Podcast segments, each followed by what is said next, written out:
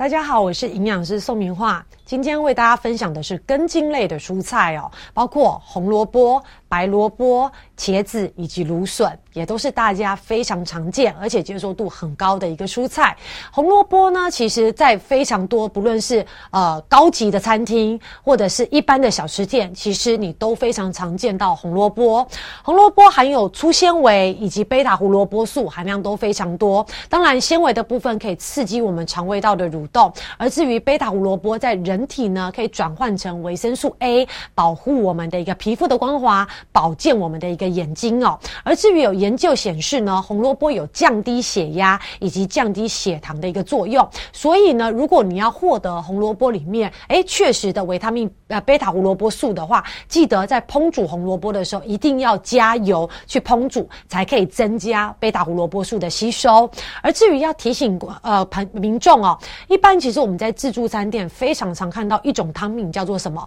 红白萝卜汤，但是其实这是一个 NG 的一个搭配哦，主要就是因为红萝卜里面它有所谓的维他命 C 分解酵素，会分解白萝卜里面的维他命 C，所以其实这两个食材一起搭配的话，其实它的营养素是会被打折的哦，所以大家要特别注意，我们平常在家里料理的时候，尽量红白萝卜听起来好像是亲戚，但是其实他们在烹煮的时候是不太适合放在一起的哦。而至于说特别提醒大家，因为我们刚刚讲红萝卜里面最重要的营养价值就是贝塔胡萝卜素，但是贝塔胡萝卜素它一般是存在在表皮的下层，但是呢，一般人在烹煮的时候都习惯把这个皮给去掉，你就会把大部分的贝塔胡萝卜素给流失掉哦。所以如果可以的话，我们现在都讲求全食物的一个方式，就是皮不见得要去，我们只要把它刷洗干净之后，连皮一起吃，才可以获得最满、最完整、最足够的贝塔胡萝卜素哦。而至于第二个要为大家介绍的就是白萝卜，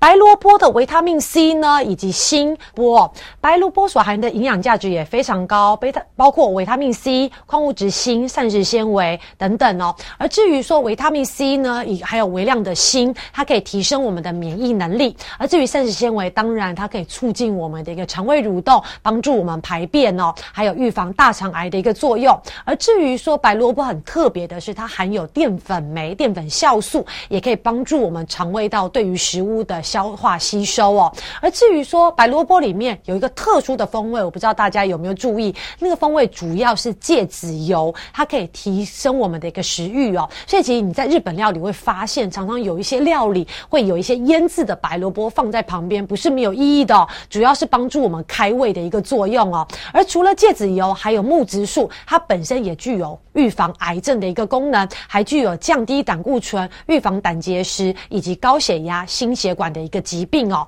但是呢，如果大量摄取白萝卜，你也要注意哦，因为它里面会有一个抗氧抗甲状腺的一个物质，叫做硫氰酸。这个时候，如果你同时摄取含有大量类黄酮类的一个水果，例如说像是苹果、橘子。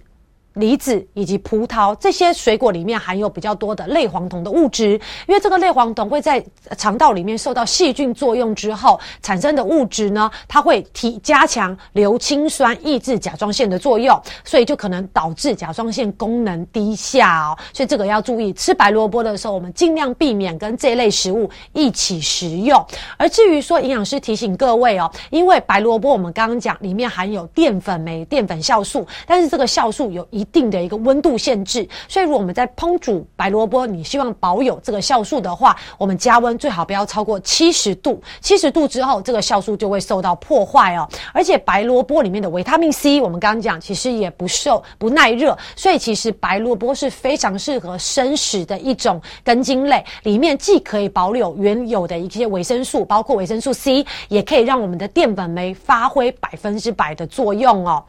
第三个为大家分享的是茄子，茄子呢，其实。大家有些人看到这个紫色会觉得不太敢吃哦，但是其实它里面的营养价值是非常丰富的。我们来看一下，包括维生素 A、维生素 B 群以及维生素 C，还有呢许多蔬菜所没有的维生素 P，还有矿物质钙、磷、镁、钾、铁、铜。你看非常多元化，甚至它紫色的外皮也含有多酚类的一个化合物，也具有抗氧化的一个作用哦。而这些成分呢，其实也都在我们日常生活中对我们维持正常的生理机能是非常重。重要的。而至于这个紫色外皮的这个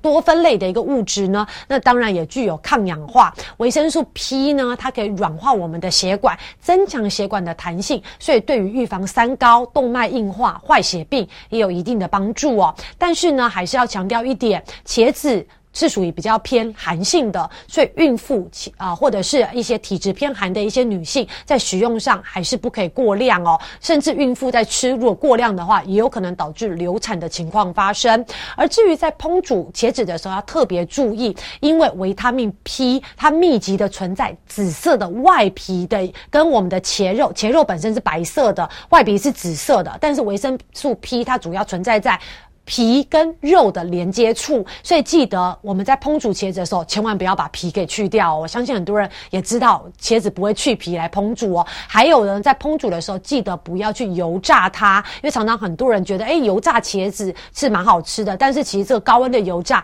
也会使我们的维生素 P 流失哦。而至于营养师小提醒呢，我们会建议茄子购买回来，记得第一个不要购买太大量，还有呢，不可以存放过久，因为过久的话可能会。会产生对我们人体有害的茄素，所以其实如果你发现，哎，冰箱里面的茄子已经放了好几天了，甚至一个礼拜了，会建议大家尽量就丢弃，不要吃了。而至于说茄子，我们在清洗的时候也要注意，不要以为它是根茎类，我们就长时间把它泡在水里面，因为这个表皮的蜡质会容易被破坏，茄肉当然就容易腐败哦，引起吃的话可能会引起肠胃道的不适。所以记得根茎类，像刚刚讲的红萝卜、白萝卜，你是可以比较长时间。泡在水里面，但是茄子是比较不适合的哦。而第四个为大家分享的是芦笋，芦笋呢，其实它也是夏天非常好的一个蔬菜的一个来源哦，还有非常丰富的维生素 C、铁质、钾质、钙、镁、磷，还有贝塔胡萝卜素。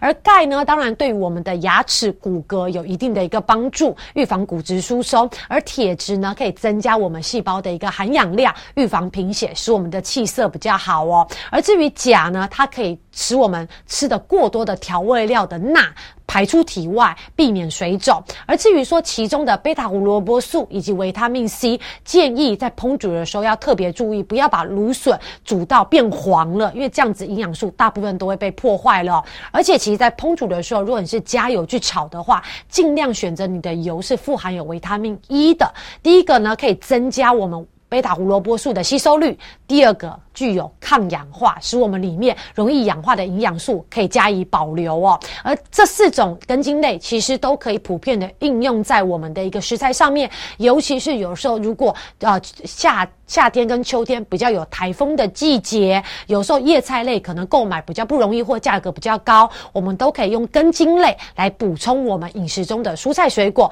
维持我们身体的健康。